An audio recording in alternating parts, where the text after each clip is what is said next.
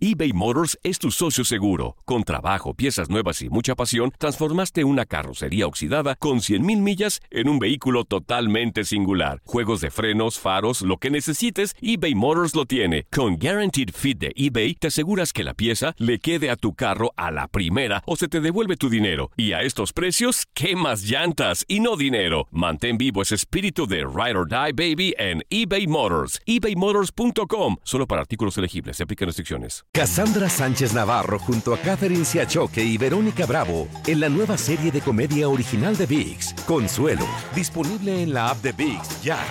¿Te preocupas por tu familia? Entonces, ¿por qué darles solo huevos ordinarios cuando pueden disfrutar de lo mejor? Eggland's Best, los únicos huevos con ese delicioso sabor fresco de granja, además de la mejor nutrición, como 6 veces más vitamina D, 10 veces más vitamina E y 25% menos de grasa saturada que los huevos regulares, además de muchos otros nutrientes importantes. Así que, dales los mejores huevos. Eggland's Best, mejor sabor, mejor nutrición, mejores huevos.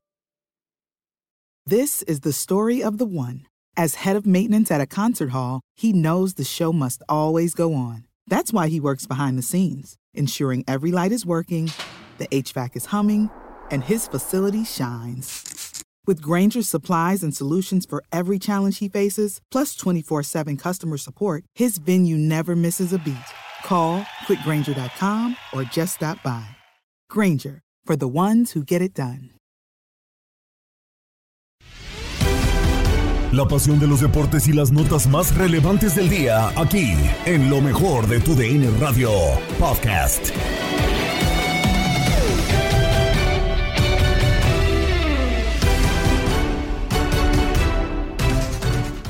Podcast Lo mejor de tu DN Radio, ya estamos listos para un episodio más cargados de información deportiva. Gabriela Ramos les da la bienvenida.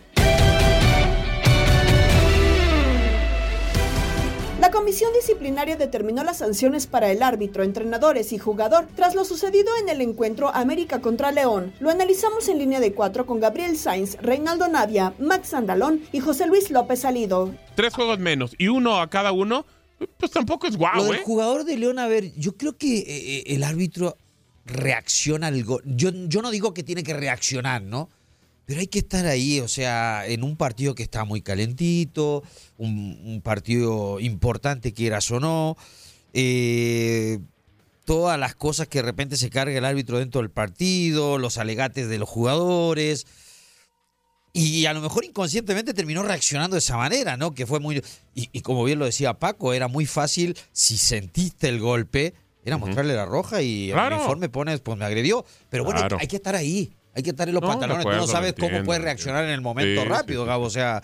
Somos eh, seres eh, humanos, sí, lo entiendo, claro. lo entiendo, lo Eh, entiendo. como de repente reacciona cualquier jugador. Ajá. Pero, pero bueno, si, si la comisión disciplinaria tomó esa decisión y sancionó de esa manera, pues hay, hay que acatar y así será. Acá el más perjudicado, claro, es el árbitro porque pues, es la mayor autoridad y creo que no tiene que dar ese ejemplo, ¿no?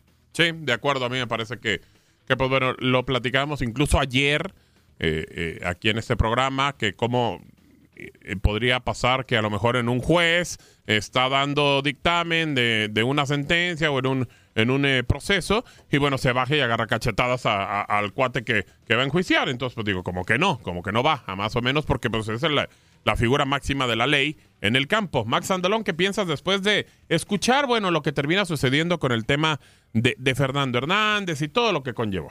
Termina siendo una consecuencia eh, natural, es tal cual eh, una bronca, empujones, termina viniendo la peor consecuencia que es obviamente el rodillazo y pero algo que nos esperábamos normalmente, no sé si a lo mejor yo quizás sí me esperaba por, por cómo fue incluso hasta pues, el jalón de la playera y todo ese tipo de cuestiones, quizá yo sí me esperaba algo más para Nicolás Dalcamón y para el Tan Ortiz. De ahí en más, creo que pues, es la consecuencia natural de las consecuencias y de los castigos.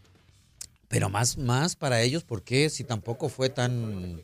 No, bueno, pero... Fue una discusión normal que cua- cuántas veces no lo hemos visto entre técnicos, ¿no? Ese tipo de discusiones. Yo, yo realmente veo la playera del Arcamón que está Rota. rota pero en ningún momento muestra una imagen que, que Hay un se la video, rompe. hay un video y si es el Tano. Con la, con, sí, con la eh, mano. Se ve de, de la tribuna. Y, y a ver, Rey, a- hoy en día, a lo mejor la televisión, que la televisión tiene, no sé, 10 mil cámaras, por un decir. pero aparte los que están en la tribuna tienen su celular y pueden tomártele en ese momento. Entonces hay un, un video que incluso lo, lo tiene, pues ya en su poder casi todos los medios, pero tu DN ya lo subió también. Y hay un video en el que un aficionado está tomándolos en ese momento, se acercan y lo agarra y ahí le rompe la playera. O sea, sí fue el Tano. Y sí fue el Tano. Y fue él. Yo, yo por lo bueno, que esto decía ya Rey- venía calentito Rey, del partido con Claro, Puebla, ¿eh? claro, allá que claro. se dijeron un montón de cosas. Yo lo que decía era, a ver, eh, hay faltas relativamente, o sea, sí, obviamente eh, con exceso de fuerza, muy temerarias, pero hay faltas por las que se le dan dos partidos. Sí. Ahora, que no fue una falta, que estabas en plena alevosía y todo ese tipo de cuestiones, por eso yo quizás sí me esperaba más partidos. No sé Sí. si, si cinco o algo más hubiera estado, porque, insisto, Incluso para Hernández, Sí. para el árbitro. no, yo digo, a él le dieron 12, o sea, está pues no es nada. Andalón. No, entiendo, pero lo ¿Qué que voy, quieres, de por vida o qué? No, un año. A lo mejor sí, Bueno, pero bueno, la otra vez lo discutíamos lo con Max, es- lo de Zambuesa cuando le dio el golpe. Fueron y cinco partidos. Pero fue un partido nada. amistoso, Rey. Pero no importa. Bueno, es un No partido. deja de ser un no partido es lo mismo, no lo rige. profesional, pero no no, lo, pero no lo rige la liga.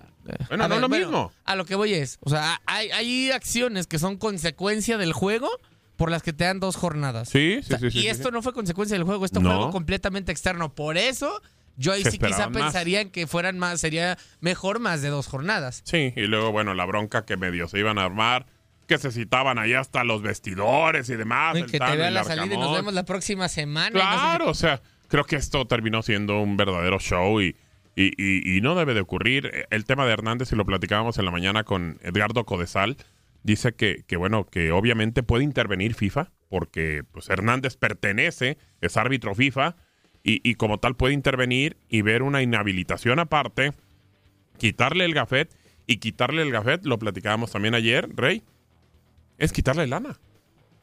Pues sí. Bueno, yo, yo, yo no estoy en desacuerdo con el castigo, ¿no? Pero creo que también ya no estamos. Eso pasó en una Copa del Eh, Mundo, ¿y qué pensarías? Bueno, es lo que te digo. Hay, hay que estar en los pantalones de los árbitros también. Así como de repente reacciona el jugador, como re- puede reaccionar el aficionado. Ya, mira lo que volvió a pasar en Querétaro nuevamente. Tú, Sí, sí, otra vez. para hasta pensar desafiliar al club. Para O que sea, piensen ya. Sí, entonces. Sí, sí, sí. Pasan muchas cosas, de repente creo que 12 partidos, a muchos hablan hasta que no, ya mejor que no arbitre más y...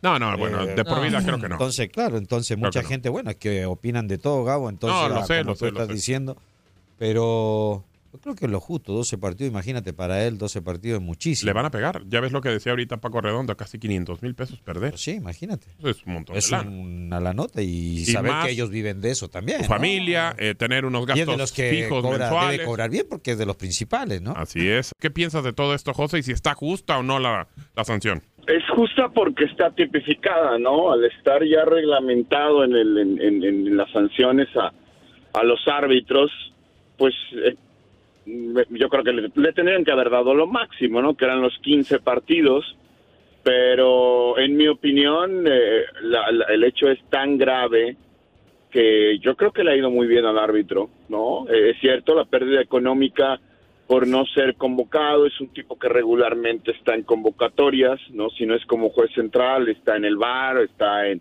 eh, como cuarto árbitro, pero cada semana aparece por lo menos en un partido, eh, pero me- yo yo creo que fue hubo mano blanda, ¿no? Y se y se ha utilizado eh, la, el, el tema del el reclamo y el posible roce primero de Romero eh, para, para justificar un poquito la reacción. Y creo que están equivocados, estoy de acuerdo con lo que escuchaba en los últimos segundos, no se pudo sentar un precedente, el tema es que está reglamentado, está tipificado y no se le podía dar un año de sanción que era lo, lo, lo mínimo que yo hubiera esperado, ¿no?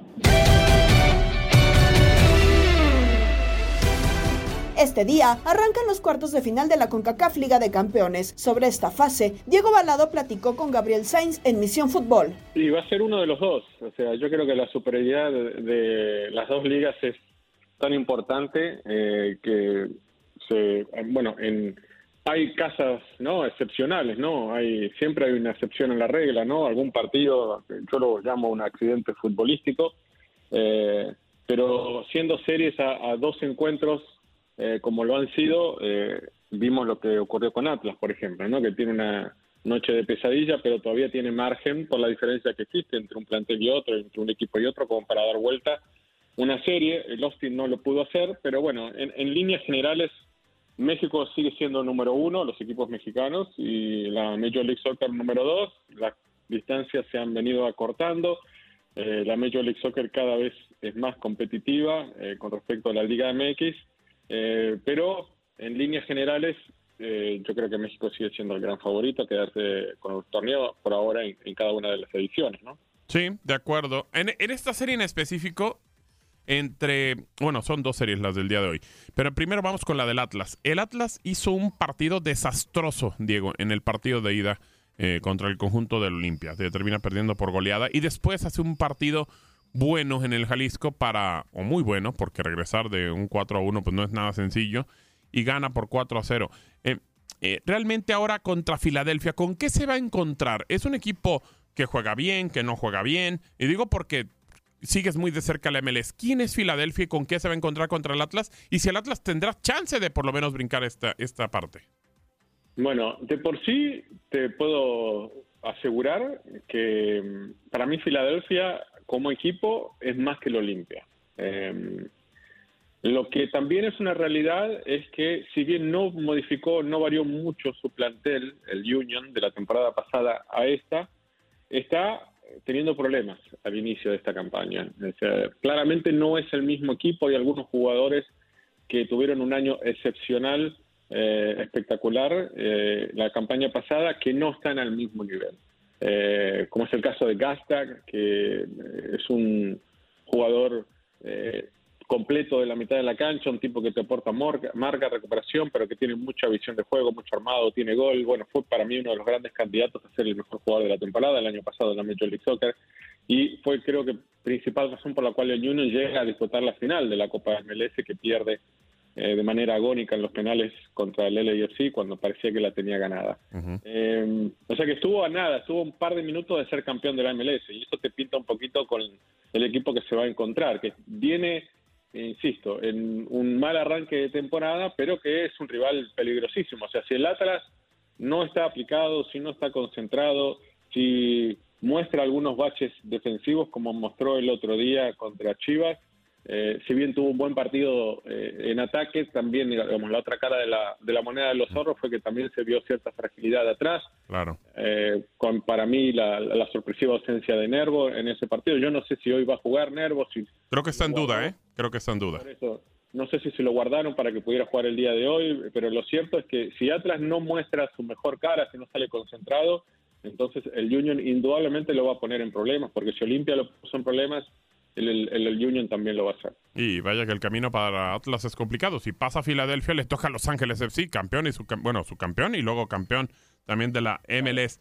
Y la otra, eh, la otra llave es León contra el Violet, este equipo que, que, que, que, bueno, ha sorprendido a muchos, que incluso contrató futbolistas o se llevó futbolistas por el tema de las visas que no podía ingresar a los Estados Unidos, que se, que se dedican a eso, a rentarse para jugar, pero su actividad principal no es esa, que sacó el resultado por un buen partido de, de ida con el Austin. Eh, ¿Realmente hasta aquí topó el Violet o lo ves más adelante con el conjunto de León que, que va levantando en la liga poco a poco? No, hasta aquí llegó el Violet. Eh, a mí no me sorprendería que el León golee los dos partidos. Es más, yo creo que una goleada. También habrá que ver qué equipo para en cancha al Arcamón, ¿no? Porque uh -huh. el otro día jugó un partido muy emotivo, ¿no? Y con una gran descarga eh, sobre el final, empatándoselo al América. Eh, con todo lo que pasó en ese partido, ¿no? Que dio para que se siga hablando y se va a seguir hablando por lo que ocurrió dentro de la cancha, con lo que ocurrió afuera con los técnicos, eh, pasó de todo. Entonces, eh, no sé si, si va a quedar algo de eso, pero eh, todo dependerá de con qué seriedad se lo tome el, el León. Si pone la alineación eh, ideal o si hay rotación, bueno, eso va, va, a ser decisión obviamente de su entrenador, pero eh, si se lo toma serio, los dos partidos, yo no tengo ninguna duda que en los dos puede golear. tranquilamente hoy, aunque sea partido de visitante, León puede ganar por tres goles de diferencia, sin duda. La información de los juegos Philadelphia Union, Atlas y León Violet, así como la final de la NCAA en contacto deportivo con Andrea Martínez. Hoy se ponen en marcha los cuartos de final de ida de la Liga de Campeones de la CONCACAF. Hoy dos encuentros. Philadelphia Union estará recibiendo a los rojinegros del Atlas y el León se estará enfrentando al sorpresivo Violet de Haití. Pero quien le sigue los pasos al equipo de Guanajuato es Israel Romo, que nos tiene todos los detalles eh, previo a este enfrentamiento contra el Violet. Recordando que el Violet dejó fuera de manera sorpresiva en los octavos al Austin FC. Isra, ¿cómo estás? Un placer saludarte. Cuéntanos toda la actualidad de León previo a este duelo. Hola Andrea, ¿cómo estás? Te saludo con mucho gusto, también toda la gente que nos sigue a través de tu DN Radio. El conjunto de los Esmeraldas de no tiene mucho tiempo para lamentarse y, y, pensar en otras cuestiones como los castigos que ha recibido esta mañana tanto Nicolás Larcamón como el caso de Lucas Romero, sobre todo después de lo que pasó con las Águilas del la América. Hoy, sin duda, al saber el tema de los castigos, Lucas Romero será titular frente al Violet de Haití, un equipo que ya ganó, un equipo que ya ganó con el pase a cuartos de final porque no hay liga en Haití juegan partidos amistosos, no hay las condiciones necesarias de seguridad para llevar a cabo los partidos en Haití, por eso juegan en República Dominicana. Y es un tema bien, bien, bien complicado para el conjunto haitiano que hoy sale como víctima, el León sale como favorito y no hay ninguna razón que lo pueda cambiar. Esa es la realidad. Mientras León es un equipo profesional de primera división que pelea en lo más alto de la tabla, el Violet, pues, no insisto, no tiene ni siquiera equipo de primera división o liga de primera división. Ya veremos qué decisión toma Nicolás Larcamón, pero está metido en un problema serio a partir de ya. Porque con la suspensión de Lucas Romero tendrá que analizar y ver con quién va a contar o no en el tema de la mitad de la cancha. Al no estar José Iván Rodríguez lesionado, no estar Lucas Romero suspendido, te queda la opción de Fidel Ambriz. Pero ¿quién más? ¿Quién lo acompañará? ¿Quién será el contención tapón? El que sea el defensivo. Sebastián Santos, Saúl Zamora, colocar a Jairo Moreno, en fin, serán las opciones que tendrá Nicolás Larcamón de cara a lo que será los siguientes duelos en la Liga MX. Pero hoy por lo pronto a las 8 de la noche del centro, a las 10 del este, estará jugando el conjunto Esmeralda frente al duelo de Haití con la parte de tener la ventaja como local en el primer partido, que no le marquen gol de visita. Y sí, la próxima semana cerrar la serie allá precisamente en República Dominicana. Así que el León hoy con una ventaja estaría teniendo casi la mitad del pie en la ronda de semifinales. Me refiero a una ventaja de dos goles, tres goles o quizá más frente al Violet Team. En la información regreso contigo. Muchísimas gracias Isra por todos los detalles y quien también le está siguiendo los pasos a los rojinegros del Atlas es Eric López, a quien saludo con muchísimo gusto. Eric, ¿cómo estás? Bienvenido a Contacto Deportivo. Pues prácticamente el cuadro rojinegro está listo para enfrentar al Philadelphia Union, una prueba bastante complicada en la casa del cuadro de la Major League Soccer. ¿Cómo estás? Hola Andrea, muy bien, gusto saludarte. Sí, acá estamos en Filadelfia esta tarde noche se disputará el juego de ida de estos cuartos de final entre los rojinegros, bueno, de visita en la casa del Philadelphia Union. Eh, pues eh, me parece que en el, en el entorno de los rojinegros tienen muy claro la importancia de este compromiso. Ayer platicábamos con Benjamín Mora, el director técnico del equipo, ahí en la conferencia, y aunque él negaba que es momento de decidir por un torneo, sí dejaba muy en claro que pues este evento solo te permite llegar el ser campeón, ¿no? Es decir, eh, lo complicado de, de, conseguir el título y después pelear o aspirar por el eh, Mundial de Clubes, pues bueno, no, no es algo que ocurra tan sencillo, así es que bueno, sí es, es muy claro que hoy es la apuesta de los rojinegros del Atlas, hoy saldrán con su mejor once posible en este compromiso de ida y a pesar de que hubo muy poco tiempo de descanso tras el clásico tapatío, pues bueno, eh, buscarán hacer eh, pues el mejor papel, no cometer errores como sucedió contra Olimpia para tratar de que la serie sea menos complicada. Hoy, Andrea, esta mañana el equipo pues recorrió las calles de Filadelfia, eh, estuvieron en uno de los puntos más emblemáticos de la ciudad, en el Museo de Arte de Filadelfia, las famosas escaleras o las escalinatas que Rocky sube eh, en la película, en la estatua de Rocky, tomándose fotos. Así es que ha sido una mañana de distracción. Eh, y bueno, con lo que el equipo está listo y mentalizado para este juego de ida de cuartos de final de CONCACAF Liga de Campeones. La Universidad de Connecticut se ha proclamado campeona de la NCAA al vencer a San Diego State en la final nacional con un marcador de 76 a 59. Yukon llegaba a la March Madness con el Seed 4 y se enfrentaba al quinto puesto como lo fue San Diego State. Así lo vivió nuestro compañero César Procel que estuvo ahí en la final. Amigos de Turner Radio, ya la celebración de la Universidad de Connecticut está llevando a cabo en Energy Stadium esta tarde, esta noche en la, en la, ciudad de Houston. Los Huskies ganaron fácilmente este partido en el que en ningún momento los aztecas tuvieron oportunidad de remontar el marcador y bueno, ahorita está llevando a cabo la ceremonia donde como por tradición cortan la red de ambas canastas y cada quien del equipo se lleva un pedacito para la historia y bueno, esta noche celebran el campeonato los Huskies, quinta vez que son campeones en el NCAA y bueno, este torneo fue increíble todo el mes de marzo, fue una gran locura, culmina esta noche con los Huskies ganadores derrotando fácilmente a la Universidad de San Diego, a los aztecas que en ningún momento pudieron. Ahí está cómo lo vivió César Procel. Este triunfo de Connecticut supone el quinto de la NCAA en la historia de este programa y llega después de haber eliminado durante el March Madness a Iona, St. Mary's, Arkansas, Gonzaga, Miami y San Diego State en dicha final. Adam Sanogo ha sido nombrado como el MOP, el Most Outstanding Player del torneo, mientras que el quinteto ideal de la competición estuvo conformado por Alicia Martin, Lamont Butler, Jordan Hawkins, Tristan Newton y el propio Adam Sanogo. Más de este juego que ganaron los Huskies lo comenta Memo Schutz en el vestidor con Jorge Rubio y Darín Catalavera. Ya sabemos la importancia de, del de, deporte colegial en los Estados Unidos, tanto que no había baloncesto, no había NBA en el día que fue la final, ¿no? La final colegial. En el fútbol americano es igual, existe una pasión muy particular porque sí puede estar identificado con tu equipo profesional, pero tu escuela se llegan a niveles de pasión eh, nunca antes visto, comparando los ratings inclusive de lo que se puede llegar a ver en un partido de básquetbol de esta magnitud, superan al béisbol de las grandes ligas, superan a la, al hockey de la NHL, superan también algunos juegos de la NBA, inclusive los juegos de estrellas que tú me digas de cualquier liga, es decir, eh, la verdad es muy atractivo. Y lo de ayer, pues simplemente lo reitero, nunca tuvimos un equipo número uno a lo largo de la temporada, eh, como en años anteriores, en donde tú decías claramente un equipo número uno que, eh, ¿no? Kentucky o la Universidad de Carolina Norte, que quien tú me digas, eh, ¿sabes qué traen? Una superioridad sobre los demás. No, ahora estuvo muy abierto y finalmente esto fue lo que desembocó en esta gran final en donde estaban sembrados cinco y cuatro respectivamente. Eh, los eh, guerreros aztecas del estatal de, de Saneo que tú ya decías que, que llegaron sorpresivamente y, y Yukon que se ha convertido en uno de los pro, de uno de los planteles, uno de los programas más exitosos en la Unión Americana. Son cinco títulos que han ganado a lo largo de su historia, pero todos estos han venido en un lapso de 25 años. Y si sumamos también lo que han conseguido las Huskies, en este caso la Universidad de, de Connecticut, pero en las damas, pues, uh -huh. 10 títulos más también en, en poco más de, de, dos décadas. Así que, pues muy merecido. Yukon es una potencia en el básquetbol y se demostró una vez más en el partido el día de ayer.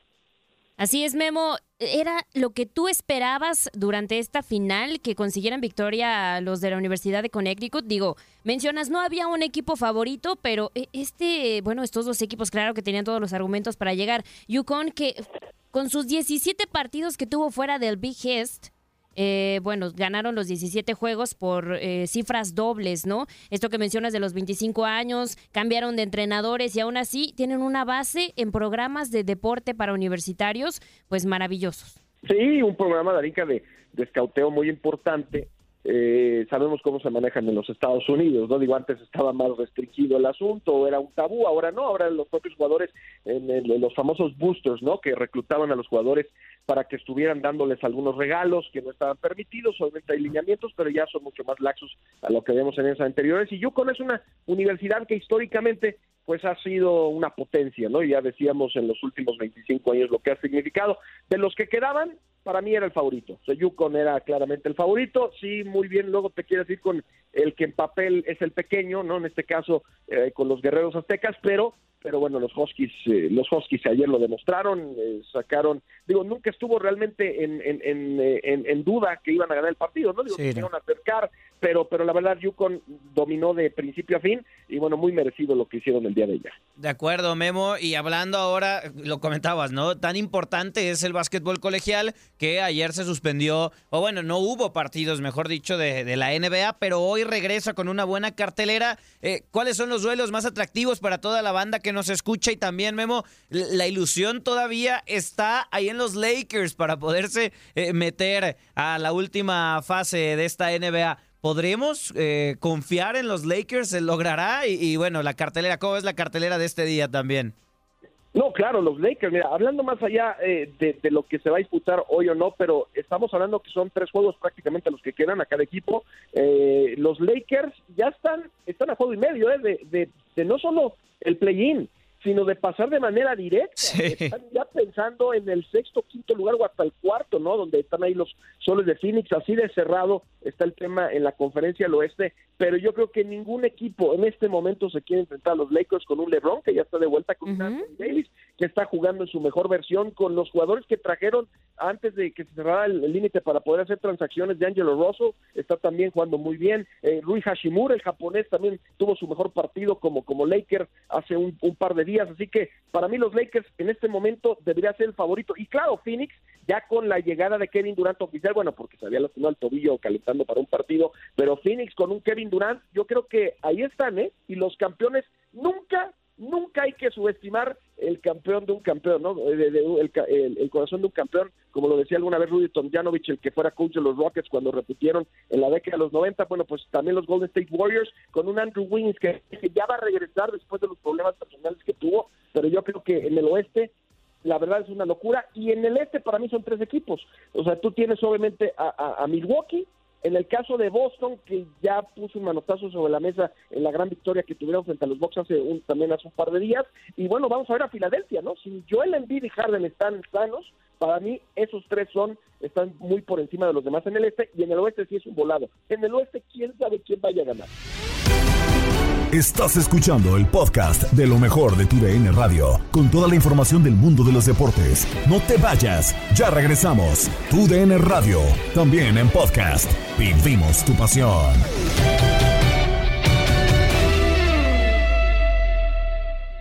eBay Motors es tu socio seguro. Con trabajo, piezas nuevas y mucha pasión, transformaste una carrocería oxidada con 100.000 millas en un vehículo totalmente singular. Juegos de frenos, faros, lo que necesites, eBay Motors lo tiene. Con Guaranteed Fit de eBay, te aseguras que la pieza le quede a tu carro a la primera o se te devuelve tu dinero. Y a estos precios, ¿qué más llantas y no dinero? Mantén vivo ese espíritu de Ride or Die Baby en eBay Motors. ebaymotors.com. Solo para artículos elegibles. Se aplican restricciones.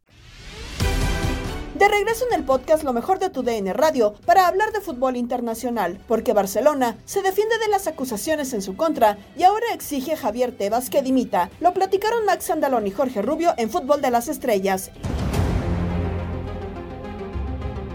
Barcelona ataca definitivamente a la liga. Contraatacando las acusaciones que apuntaban a que amañó partidos del torneo liguero, el Barça acusa a Javier Tebas, presidente de la liga, de presentar pruebas falsas en su contra. En un comunicado, el club de la ciudad condal no solamente declaraba que las pruebas presentadas por el nacido en San José son falsas, sino que además exige una disculpa pública del directivo. Las pruebas falsas a las que el comunicado se refiere comprenden una serie de documentos entregados por el presidente que señalarían al Barcelona como culpable en el caso Negreira. El periódico Vanguardia fue el primer medio en señalar que la documentación mostrada por Tebas era falsa, a lo que este respondió por Twitter que el artículo es falso. Por su parte, el Barcelona concluyó en su comunicado que el hispano-costarricense está realizando funciones que no le competen con el fin de perjudicar a la institución, por lo que exigen incluso su dimisión.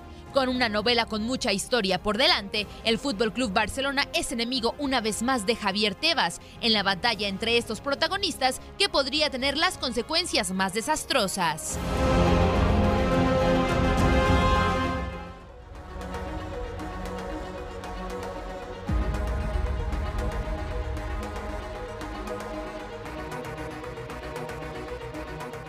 Ahí la situación con el tema de Javier eh, Tebas, con el tema del Fútbol Club Barcelona.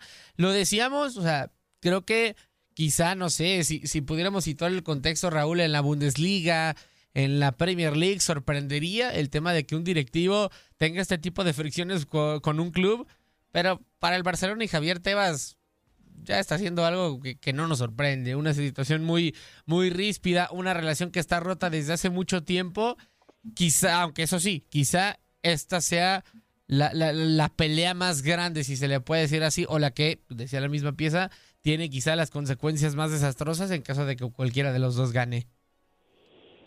Sí, mediáticamente sí, por el nivel de, interés que hay con lo que está atravesando el Barcelona y que la liga sea uno de, de los centros que le toca regular o juzgar y por eso la figura de Javier Tebas, ¿no? O sea, más allá de ver Javier Tebas eh, en su calidad de persona, pues es el que está respondiendo a un puesto que tiene como presidente de la liga, por el que tiene que estar defendiendo los intereses. Y, y esto no, es algo que sea únicamente, digamos que representativo de España, sino que sucede siempre en relaciones de poder cuando hay alguien que trata de defender los intereses de todos, entre comillas, como es el caso de una liga, eh, en este caso la española, y cuando hay equipos que tienen que detentan mucho más poder que las propias ligas. ¿A qué voy? O sea, el, la diferencia entre Javier Tebas y el Barça, que incluso podríamos incluir al Real Madrid y el Athletic Club, porque son de los equipos que no están a favor de que al momento de negociar los contratos de, de todos los equipos, de la liga en general, para una renovación, por ejemplo, de derechos de transmisión, pues siempre quieren ir por su cuenta porque son equipos que saben que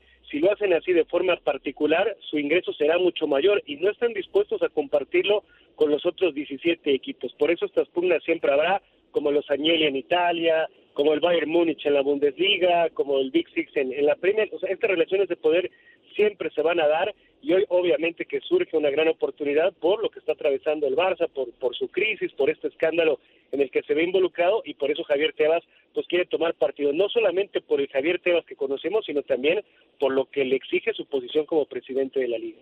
Sí, sí, seguramente eh, intentará llegar al fondo de esto. Eh, obviamente ya lo hemos visto, insisto, eh, en otras ocasiones por ahí enfrascado con el Fútbol Club Barcelona, lo decías bien, la quizá la, más álgida previa a esto fue todo el tema de la de la Superliga Europea, de que el Barcelona estaba por ahí eh, en esta situación. Ahora, eh, lo decíamos Jorge acerca de que cuando se habló por primera vez del caso Negreira, de que si el Barcelona compraba árbitros, seguramente ya iba a ser una cuestión que al Barça se le iba a terminar diciendo prácticamente siempre. O sea, así no se, no se llegara a un veredicto completamente claro eh, iba a decir, bueno, es que a lo mejor no se llegó al veredicto adecuado, que, que hubo tal injerencia, que hubo tal jugada, que lo de, lo de Stanford Bridge, lo de Iniesta, siempre que, que, eso ya está descartado. Digo, eh, el tema era en Liga, en Liga Española, no tanto en Champions League, pero es algo que siempre se le terminará diciendo al Barça, o por lo menos eso pensábamos. Ya con pruebas falsas, ya queda descartado prácticamente que la imagen del Barcelona está intacta o, o, o va a seguir ahí para siempre. Es que siempre se va a hablar, ¿no? Y de un club como el Barcelona, el Real Madrid, ¿no? Eh, siempre va a suceder que al final de cuentas se le termine hablando por decisiones arbitrales que terminan ayudando a estos grandes equipos, ¿no? Porque al final de cuentas yo sí soy de la idea que hay camisetas que pesan más allá de que pueda sí. haber un amaño como tal. Hay camisetas que pesan por distintas situaciones dentro del fútbol en, en general.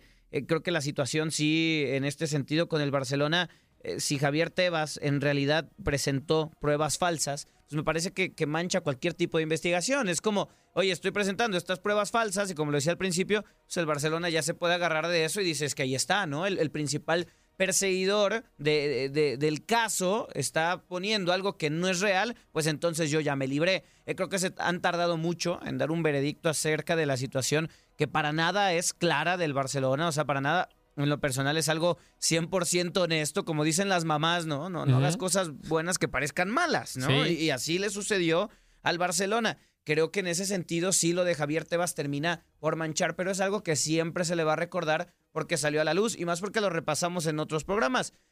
¿Cuál fue la diferencia de puntos del Barcelona sí, con los poca. demás para ese, e, esos cuando, años, no? Cuando clasificó, o sea, la 2007-2008 clasificó a la Champions, que ganó el sextete. Eh, y si mal no recuerdo, si solamente hubiera habido un partido eh, amañado en esa temporada, no hubiera clasificado, o sea, le hubieran quitado el punto. Ya digo, no claro. estamos diciendo que, que, que, ya sea, que el Barcelona haya amañado, simplemente que, pues bueno, sí, sí, sí se tiene que, que llegar al fondo de esto y en caso de que hubiera habido este tipo de cuestiones, si hubiera habido consecuencias muy diferentes para el futuro. Nos mantenemos en Europa porque tenemos los resultados de las principales ligas con Max Andalón en Inutilandia, al lado de Toño Murillo, Darín Catalavera y Zuri Ledesma. ¿Cómo terminaron las cosas? En España, los eh, dos equipos importantes o los dos más grandes, el eh, Madrid y el Barcelona, terminaron goleando 4 por 0. Vence el conjunto Blaugrana al Elche goles de Robert Lewandowski en dos ocasiones. Ansu Fati sorpresivamente termina marcando y también Ferran Torres se hace presente en el marcador. Del otro lado, el Real Madrid golea al Real Valladolid. Rodrigo Benzema en tres ocasiones, Marco Asensio y Lucas Vázquez fueron los anotadores del partido para darle la victoria de 6 por 0 al conjunto del Real Madrid. También ganó Max, el Max, Max. Explícame algo, güey, perdóname. No, no te vayas a- no se te vaya a olvidar lo que vas a decir. Explícame algo. ¿Cómo es posible que, que uno de los peores Barcelona, o sea, eso en palabras tuyas y de otros más, ¿eh? Este, en los últimos años, que, que no le alcanza para calificar ni allá de la Europa, eh, Europa League, menos a la Champions, este, y que el, y que el Madrid, que sigue de protagonista en Champions, y que tiene un gran plantel, ¿cómo es posible que le lleven tanta ventaja el Barça en la Liga al Madrid, güey? Mira, el Barcelona por lo general siempre ha sido eh, un equipo obsesionado con la constancia, con la perfección, con el estar semana tras semana bien y el Madrid, a diferencia del Barça, creo que es un equipo que eh, más que ser constante, que sí lo es, porque independientemente de eso, pues sigue siendo el Real Madrid sigue siendo uno de los mejores equipos de España. Por lo general es, es partido importante, aquí voy a jugar mucho mejor, elevo mi nivel en momentos importantes y pues cada torneo se le adapta más al perfil de cada equipo, de la liga donde tienes que ser constante, donde le tienes que ganar equipos quizá un poco más más eh, chicos, por llamarlo de alguna forma, se le da mucho mejor al Barça, insisto que es más constante. Ahora, la Champions, que es donde dices, este es partido importante, tienes que elevar tu nivel, tienes que jugar en tu mejor forma, solamente algunos partidos, es como se le da mejor al Real Madrid. Son diferentes equipos, diferentes perfiles, me parece a mí, y por eso creo que sí, el, el Madrid se le da mejor en Champions y en este momento se le está dando mejor al, la Liga al Barcelona. Vuelvo a lo mismo porque creo que es más constante, pero el Madrid alcanza un 100% más fácilmente en los partidos importantes. O sea, es, ahora sí que, no sé si se le diría así, pero ganar con la playera o ganar con la grandeza de un equipo del Real Madrid, creo que es por eso. Insisto, que el Madrid es capaz de elevar su nivel notablemente en las noches de Champions League. Ahora, lo decía, el otro equipo que también es importante dentro del territorio español es el Atlético de Madrid, gana 1 por 0, fiel al estilo del Cholo, tampoco es para golear, ni mucho menos, le gana 1 por 0, eso sí, a un rival complicado, al Real Betis, a los últimos minutos, gol de Ángel Correa al 86 para darle la ventaja al conjunto del Atleti. Eh, ¿Cómo quedaron las cosas o cómo están en España? Pues bueno, Barcelona, lo decía Toño, es líder con 71 puntos, Real Madrid es segundo con 12 puntos menos con 59, Atlético es tercero con 54, cerrando los puestos de Champions League está la Real Sociedad con 48. Además, Real Betis es quinto y Villarreal es sexto para cerrar los puestos de Europa. Yéndonos a la Premier League, cómo terminan dándose los eh, resultados. Ayer se cerró la jornada con el uno por uno entre el Tottenham y el Everton. Newcastle sorpresivamente vence al Manchester United 2 por 0. También lo hace así eh, 2 por 0 el Aston Villa al conjunto del Chelsea, que por cierto, Graham Potter ya es eh, despedido como técnico del Chelsea. Harry Una Potter, fíjate, de mago pasó a técnico y ya sin, cha- sin jale, güey. Y, y de jugador de Perdió la Quidditch varita, también. perdió la varita, perdió la varita, el güey. No, este es Graham, este es Graham, que por cierto, se- se- no es un récord porque ya se había hecho previamente, pero sí es una cifra que, que, que sí tendría que asustar hasta cierto punto. Ya la mayoría, la mayoría de técnicos han sido despedidos de sus, de sus equipos en la Premier League. En concreto, 11 técnicos han sido despedidos, 11 técnicos de 10 equipos porque eh, bueno el Chelsea ya lleva dos en esta temporada. Primero lo de Thomas Tuchel al inicio de la misma y ahora lo que ocurrió con el tema de Graham Potter. Así que pues bueno o sea 20 técnicos comenzaron la Premier League y pues bueno ahora solamente de los técnicos originales nos quedan 10 11 ya fueron despedidos por el tema de que el Chelsea pues eh, despidió a dos. Así que una, una temporada muy poco constante en tema de, de técnicos para la Premier League, yéndonos ya a más resultados. Del Arsenal como líder que es, termina ganando 4 por 1 en contra del eh, eh, conjunto de Leeds United, además de que el Manchester City al principio de la jornada, el sábado en las cinco y media de, eh, mejor dicho, a las seis y media del centro, termina goleando 4 por 1 al conjunto de Liverpool en una verdadera exhibición. Ahora, cómo queda la tabla general. Arsenal es líder con 62 puntos, Manchester City es segundo con 64, Newcastle es tercero con 50, además del Tottenham, Manchester United, que son cuarto y quinto con los mismos puntos, 50, y Brighton el Hove Albion cierra los eh, puestos europeos con 43 unidades. Esto es lo que ocurre en el eh, territorio inglés. En Desde el Diamante, Luis Quiñones y el Beto Ferreiro platican lo sucedido en la actividad de grandes ligas. Yendo un poco a los números, DJ Lemegio ayer por los Yankees de 5-2, con par de carreras anotadas. Aaron Judge, el, el, juez, se fue con un imparable en cuatro turnos, una anotada. Recibió un boleto, se ponchó en par de veces. Luego fue sustituido en primera base por uh, Isaiah Kainer Falefa. Entró a correr por, por el juez ahí en, en la inicial. Anthony Rizzo estuvo en la, en la primera base defendiendo como tercer bate. Se fue de 4-1 con par de remolcadas para la goma, regaló un boleto. Y Giancarlo Stanton se fue en blanco de 4-0 con par de ponches en el desafío. El crédito, como ya decíamos, Beto, para Gleyber Torres, el venezolano, de 2-2 con dos anotadas, par de carreras impulsadas, pero además recibió tres bases por bolas en este desafío y conectó su segundo jonrón de la temporada, que por cierto fue el número 100 para él de por vida en grandes ligas. Anthony Rizzo en su actuación también por los Yankees, conectando su primer bambinazo de la temporada, fue en el quinto inning, victoria número 3 con solo una derrota para los Yankees de Nueva York en esta contienda. Fíjate, no es que Filadelfia batió poco, todo lo contrario, dejaron a muchos corredores en circulación. Es más, Filadelfia batió más imparables que los Yankees de Nueva York, dos más. 11 imparables los Phillies de Filadelfia por 9 los Yankees de Nueva York. Con un Trey Turner que sigue con el impulso que trae desde el Clásico Mundial. ¿eh? Primero en el orden, jugando el campo corto, se fue de 5-2. Está bateando 389 Trey Turner. El que se fue en blanco fue Kyle Schwarber de 4-0 con par de ponches.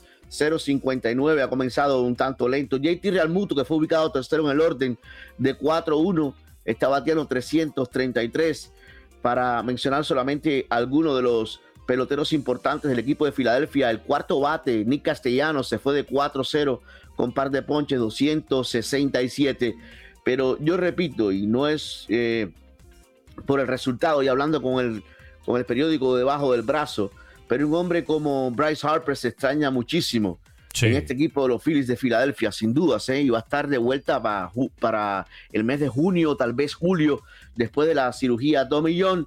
El equipo tiene que mantenerse ahí batallando ante que llegue Bryce Harper ganando sus juegos, porque aún con Bryce Harper, ya si regresa en junio o julio, como se espera, si está muy lejos de los eh, de los rivales ahí en el este de la Nacional, aún con Bryce Harper y todo después será muy complicado. ¿eh? Así mismo es. Hoy concluye esta, o más bien continúa, continúa, todavía le queda esta serie entre Phillies y Yankees, 7 de la noche con 5 minutos, estará en la lomita por los Yankees. Domingo Germán. Pero nos vamos a lo sucedido ayer en el Long Depot Park. Beto Ferreiro, por cierto, ya veía imágenes, la compartí en redes sociales nuestro colega y buen amigo Jiki Quintana. Hoy se estará jugando con el domo abierto, ¿eh? con el techo del estadio abierto. Estará Sandy Alcántara frente a los mellizos de Minnesota. Mm. Kenta Maeda estará en el box por el equipo de los mellizos en el día de, de hoy. Pero ayer, victoria para los mellizos, pizarra final de 11 carreras por una. El pitcher derrotado fue Johnny Cueto, hombre que además tuvo que salir lesionado del juego de pelota. Escuchemos aquí en TUDN Radio que dijo Johnny Cueto al terminar el desafío sobre estas molestias, sobre esta lesión de la cual le estaremos dando detalles de inmediato. Yo lo estoy sintiendo desde que estoy tirando el, el bullpen, ¿entiendes? Pero no digo nada, me hago el guerrero, pero me molestaba. ¿Cuál es tu nivel de preocupación? ¿Qué, ta, qué tan serio crees que sea? Bueno, no estoy preocupado porque yo sé que es algo como leve, porque cuando dejo de tirar se me baja la inflamación. ¿entiendes? No sé si es... No sé todavía, tengo que hacerme la moray para ver qué es lo que tengo ahí. ¿Cómo se compara la, pues, lo que sentiste en sprint training? Bueno, en sprint training me molestaba más que ahora. Ahora, gracias a Dios, está un poquito mejor. Me siento mejor. Is it in the same area as the one as from spring? Yes. Yeah. And when you said bullpen, the bullpen before the game today or bullpen a couple days ago, just hurting both? Sí, sí, porque cuando yo trato de tirar más, más en el bullpen o estoy tratando de tirar más duro ahí que se va apretando a chin a chin, se va poniendo más tight. Entonces en el bullpen de ahorita, de, de hoy, No, estaba un poco, todavía estoy mejor, ¿entiendes? Estoy mejorando, pero me molesta. Entonces no puedo estar tirando así.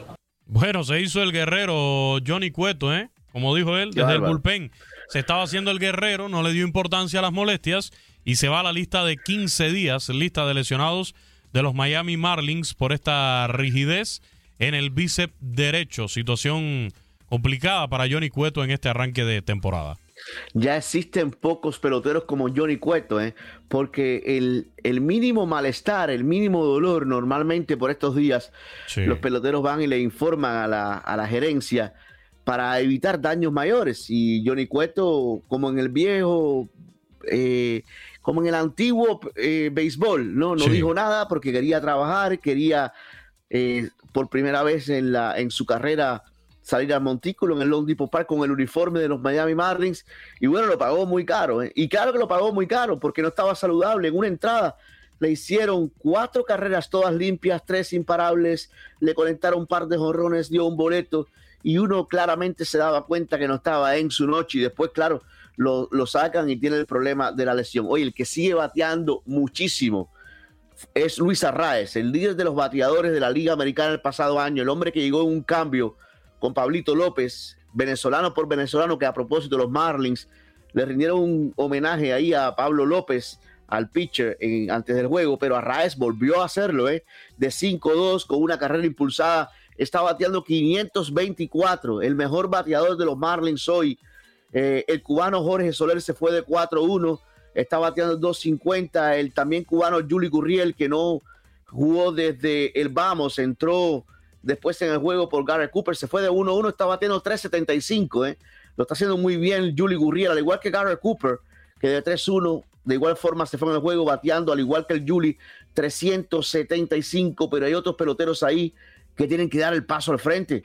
La ofensiva eh, tiene que, que sacar la cara por los Marlins, porque fue el problema mayor que tuvo este equipo en el, el pasado año y por eso es que sacrificaron picheo, como en el caso de Pablo López, para buscar ofensiva, como en el, en el tema de Luis Arraez, pero es que este equipo tiene que batear. Es muy temprano en la temporada, muy temprano. Eh, cuando yo analizo los Marlins de este año con el del año pasado, yo veo un mejor equipo, pero un mejor equipo en el papel, eso se tiene que llevar al terreno, al campo de juego, que al final es que tiene la última palabra, Luisito. Nos vamos con los datos y festejados del día en locura. Pintamos toda la casa y sin dejar caer una sola gota de pintura que no sea. ¿Qué es eso? El dato random.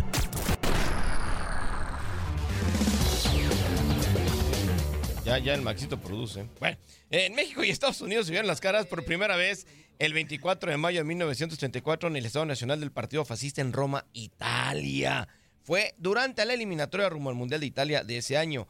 Estados Unidos venció a los Azteca igual cuatro goles contra dos. Se tardaron 30 días en llegar, jugaron un partido y regresaron otros 30 días. Qué chulada de época. Qué bonito. Y aparte eh, hay crónicas que dicen que los jugadores mexicanos estaban pidiendo limosna en Roma, ¿eh? porque nada más unos cuantos llevaban lana, Miguel. De acuerdo. Eh, la primera victoria mexicana ante sus vecinos del norte ocurrió en el desaparecido Parque Asturias. Ahorita es un centro comercial. El 12 de septiembre de 1937, los tricolores vencieron a los de las Barras y las Estrellas por 7 goles a 2. Por cierto, esta es una de las dos grandes goleadas de la selección mexicana ante Estados Unidos. El partido del próximo 19 de abril en Phoenix será el enfrentamiento número 74 entre ambos equipos. 47 fueron oficiales y 27 amistosos. México sigue teniendo ventaja en la serie con 36 triunfos, 15 empates y 22 derrotas. Sin embargo, suma cuatro partidos sin derrotar a los Estados Unidos, siendo la última victoria la del 6 de septiembre del 2019 cuando ganaron por 3 goles a 0. Por cierto, ahí también metió gol el Chicharito Hernández, Miguel. ¿Neta? ¿Sí? Vale. Ahí metió gol. Hoy celebramos al niño del pastel. ¡Feliz cumpleaños te deseamos porque en locura estamos! Ya vámonos a cosas más felices porque pues Comió el Tuca, gallo. eh, eh, ahí lo puso medio mal, pero mira, en 1964 nació en Beigué, Brasil. ¿Te acuerdas de Branco, lateral Sí, izquierdo, no, campeón no. del mundo en Estados Unidos 94, dueño de una poderosa pierna izquierda? Yo una vez vi a Branco convulsionar a un jugador eh, con un balonazo. Sí, de acuerdo. Sí. Sí. de acuerdo. Feliz cumpleaños al, al Branco. Bueno, En 1976 nacía Emerson, mediocampista brasileño y de Real Madrid. Jugó en los mundiales del 98 y 2006. Lo ganó todo con Brasil, menos el mundial de 2002, al que no asistió por estar lesionado. Qué mala. En 1987 nacía Sami Khedira, futbolista alemán que pasara por el Stuttgart y el Real Madrid, entre otros equipos. Ese sí, campeón del mundo con Alemania en Brasil 2014. Y está cumpliendo años el Iron Man, el actor Robert Downey Jr., que nació en Nueva York el 4 de abril de 1965. Feliz cumpleaños, 58 añitos en muñecos. 58 años y no se le notan, ¿verdad? No que uno apenas está cuarenta y tantos y ya pareces de, ya parezco de 60, Miguel. No sé, no sé cómo le hace el Robert Downey Jr., pero bueno. Y mira que se le estaba yendo el- la, la carrera por el caño y la alcanzó a recuperar. ¡Súbele, Maxito, sin miedo! ¡Échele! Sí, ¡Súbele, Max. ¡Hombre, sí, sí, sí! Pues muy bien, Miguel.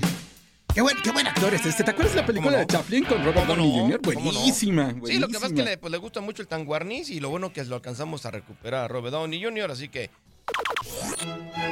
Tal día como hoy.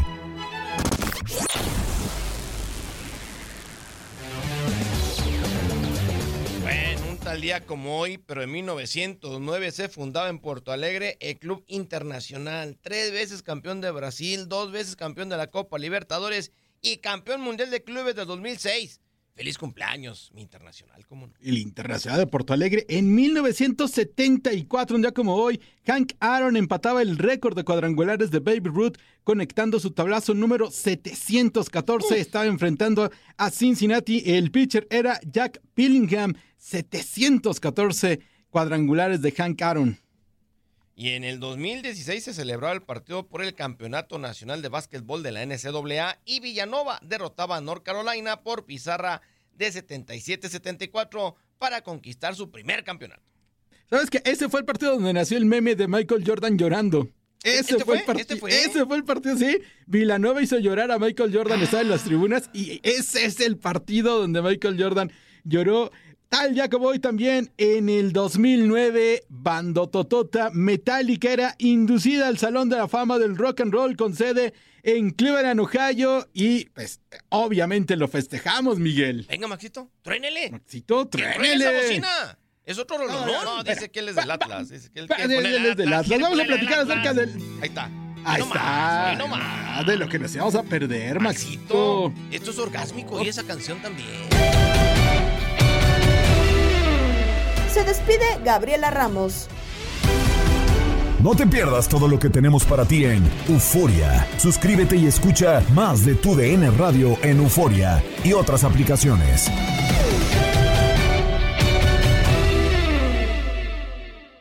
Cassandra Sánchez Navarro junto a Catherine Siachoque y Verónica Bravo en la nueva serie de comedia original de VIX, Consuelo, disponible en la app de VIX ya.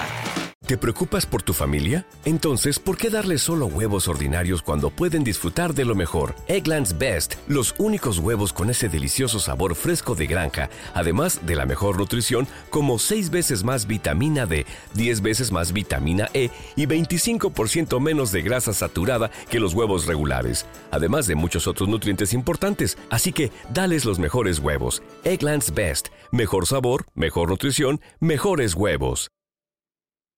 This is the story of the one.